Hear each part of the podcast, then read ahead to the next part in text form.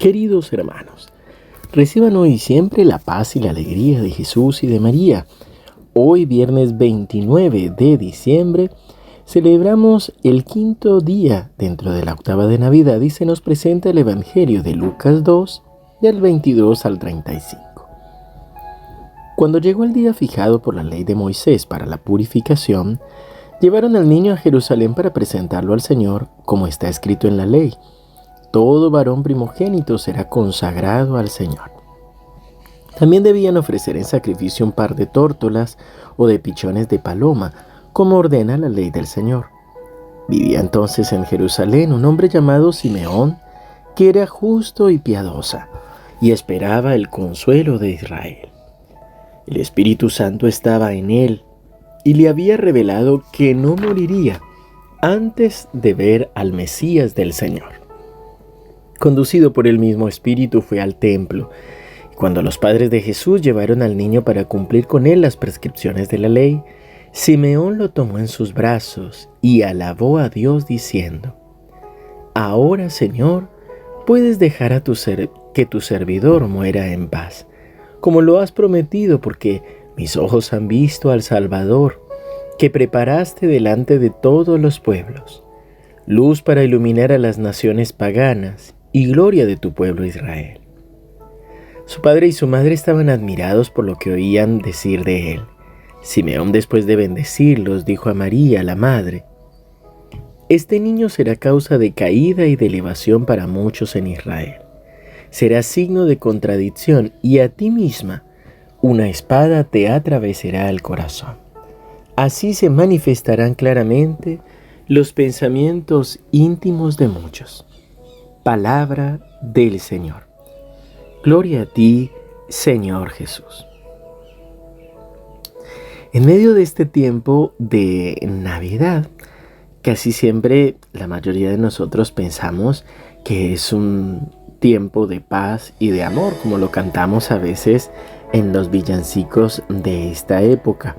Y no es que no sea así, solo que de manera especial en el Evangelio de hoy, se nos habla de un hombre movido por el Espíritu Santo, algo típico en el Evangelio de Lucas.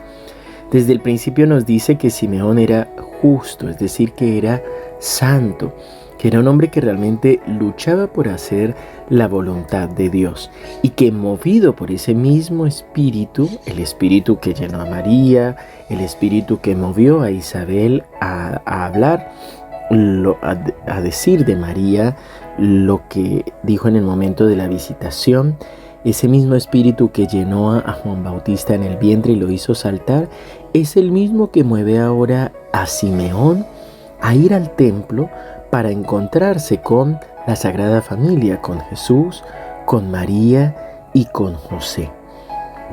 Y este mismo hombre, uno empieza a alabar y a bendecir al Señor, primero porque Dios cumple sus promesas, y conoce al Mesías esperado, al Salvador, también nos está dando una clave. Y está en la última frase que hace mirando a María de manera especial diciéndole, este niño será causa de caída y de elevación para muchos en Israel. Cuando hacemos los ejercicios espirituales de San Ignacio, descubrimos que hay dos movimientos interiores a través de los cuales tanto el buen espíritu como el mal espíritu se manifiestan, y son la consolación y la desolación. Diríamos que la desolación se refiere a la caída y la elevación se refiere más a la consolación. Pero son dos movimientos interiores que Dios aprovecha para mostrarnos el camino. Muchos de nosotros, aunque somos muy buenos y tenemos buenas intenciones, necesitamos caer, como Saulo caminó a Damasco, como Pedro, como cada uno de nosotros necesitamos a veces caer en nombre de Dios para poder crecer, para poder convertirnos de una manera más profunda, para dejar a Dios el lugar que le corresponde. Y hay otros momentos en los que necesitamos ser elevados por la gracia de Dios para poder caminar hacia la santidad. Por eso la gracia de que nos trae el niño Jesús en esta Navidad es de revelarnos a cada uno lo que realmente está en el corazón. Como dice el Evangelio, así se manifestarán claramente los pensamientos íntimos de muchos. Pues muchos de nosotros actuamos de manera inconsciente, porque a veces no queremos aceptar nuestros sentimientos, nuestras frustraciones, nuestros dolores, y el niño Jesús viene a liberarnos de nuestras mentiras y de nuestras máscaras. Padre bueno, Padre amado, te alabamos y te bendecimos por este tiempo de Navidad. Te damos gracias, Señor, porque quieres limpiar totalmente nuestro corazón y quieres mostrarnos el camino de la salvación. Por eso, Señor, hoy queremos entregarnos a ti, pedirte que derrame sobre nosotros una poderosa efusión de tu Santo Espíritu. Ese mismo Espíritu que guió a Simeón, que ven Espíritu Santo.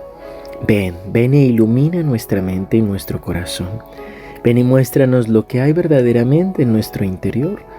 Queremos, Señor, ser transformados y liberados por tu presencia, por tu amor, por la gracia de tu Santo Espíritu. Ven, Señor. Ven y abre nuestro entendimiento para conocer tus designios, para aceptar tu santísima voluntad. Ven, Señor, purifícanos, límpianos, y que guiados por el Espíritu, así como Simeón, podamos también encontrarte en cada persona, en cada lugar, especialmente donde tú estás. Que tu bendición nos acompañe en este día y tu Espíritu Santo nos ilumine en el nombre del Padre, del Hijo y del Espíritu Santo. Amén. Queridos hermanos, que el Señor los siga bendiciendo abundantemente. Les recuerdo que ya están disponibles las oraciones de protección en la voz del Padre Gustavo Hamud.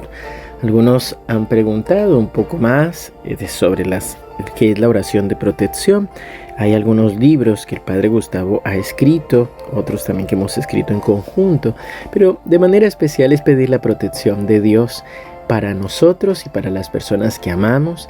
La idea es hacer esa oración todos los días, siempre a la mañana para iniciar nuestro día y poder encomendar al Señor todo nuestro futuro. Así que, bueno, espero que pueda servirles y que podamos también incorporarla para que todos los días la podamos rezar al iniciar, el día. Que el Señor te siga bendiciendo, que tengas un hermoso día.